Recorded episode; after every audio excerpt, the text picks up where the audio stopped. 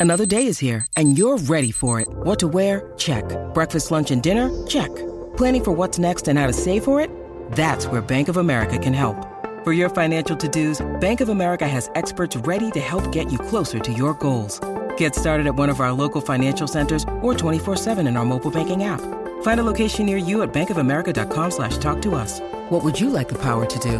Mobile banking requires downloading the app and is only available for select devices. Message and data rates may apply. Bank of America and a member FDIC. Y comienza el juego. Imagina que estás viendo a tu equipo favorito jugar contra su rival. Si estás alentándolo desde las gradas, será aún mejor verlo correr por una zona de césped verde en buen estado. Por eso la mayoría de los campos tienen diferentes parches de césped para tu entretenimiento. El único jugador del campo que puede tocar el balón con las manos es el portero, y puedes identificarlo fácilmente por la camiseta de otro color. Se les pide que usen colores diferentes para poder distinguirlos entre la multitud.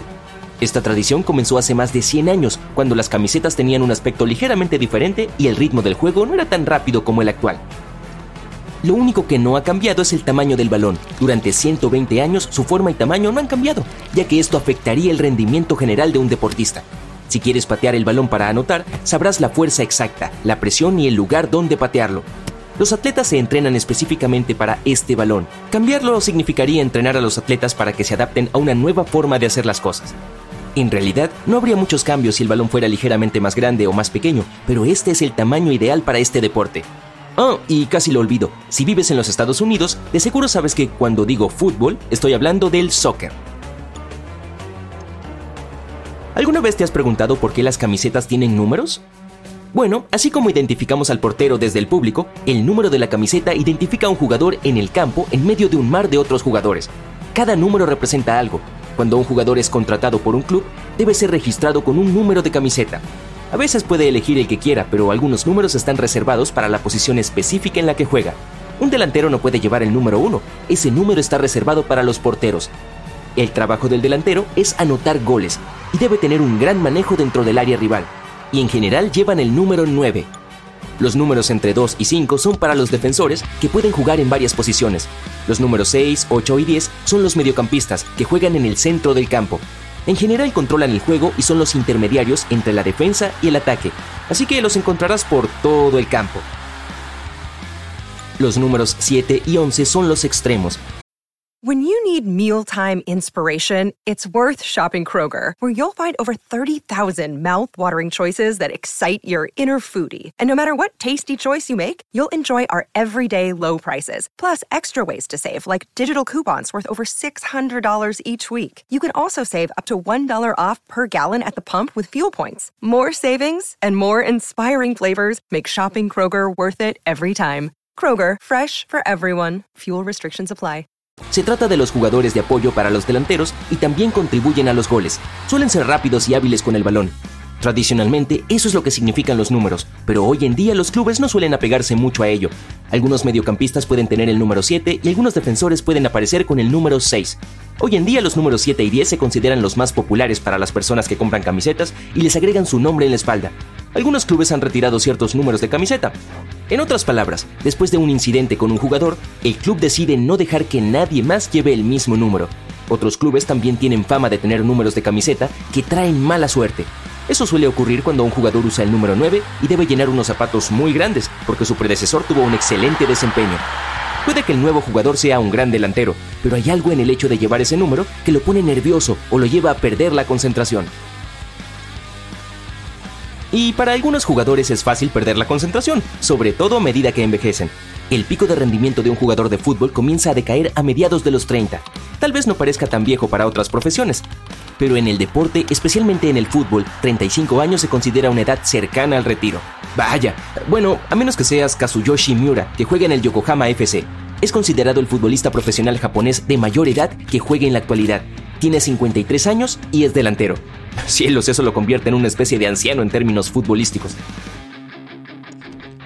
El fútbol es para todas las edades y es uno de los deportes más antiguos que conocemos. Si bien se lo asocia más con Brasil o Inglaterra, tenemos pruebas que se remontan hace más de 2000 años y que sugieren que China fue el hogar de los futbolistas originales. Sin embargo, Inglaterra tomó el deporte, lo pulió y lo convirtió en el espectáculo que es hoy.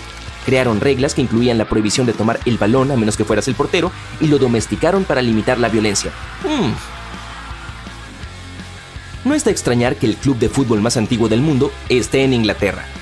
El Sheffield Football Club fue fundado en octubre de 1857 en una ciudad de South Yorkshire. Eso significa que el club existía antes del trágico accidente del Titanic y antes de que la Torre Eiffel se consolidara como un símbolo de París. Como muchos saben, el fútbol es el deporte más popular del mundo. La Copa del Mundo acumula miles de millones de espectadores y el mundo entero la ve. El camino para que un país se clasifique es largo y exigente.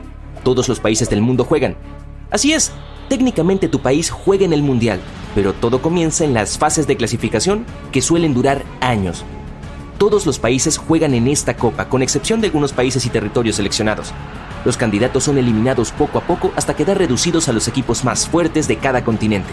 Como dato curioso, Groenlandia no puede ser anfitrión de un partido oficial de fútbol debido a las condiciones meteorológicas. Hace demasiado frío para que crezca el césped, lo cual es un requisito de la FIFA. Qatar será la primera nación de Medio Oriente en recibir la Copa del Mundo, y esta será la primera edición que se juegue durante la temporada de invierno, la razón es que los veranos en Qatar son demasiado calurosos para los espectadores y jugadores. Un partido regular dura 90 minutos, 45 cada mitad, con un descanso de 15 minutos en el entretiempo.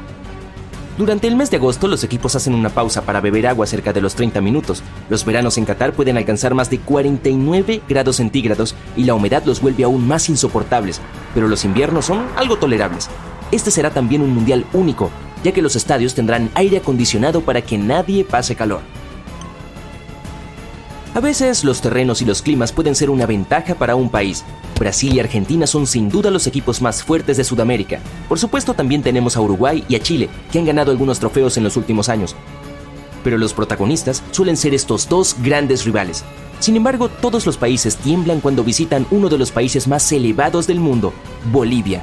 Brasil ha perdido algunos partidos allí, incluso con un equipo repleto de estrellas que podría aplastar a cualquiera de las selecciones más poderosas. Pero con una elevación tan grande, los niveles de oxígeno son más bajos, lo que dificulta el juego de los brasileños o de cualquier otro equipo extranjero. Los bolivianos están acostumbrados y los demás equipos deben prepararse muy bien para el juego, o llevar su propio oxígeno. Ah, parece que no es posible. Bueno, olvídalo. Brasil ha tenido algunos de los mejores jugadores de la historia, y no es de extrañar que el jugador más caro del mundo sea Neymar.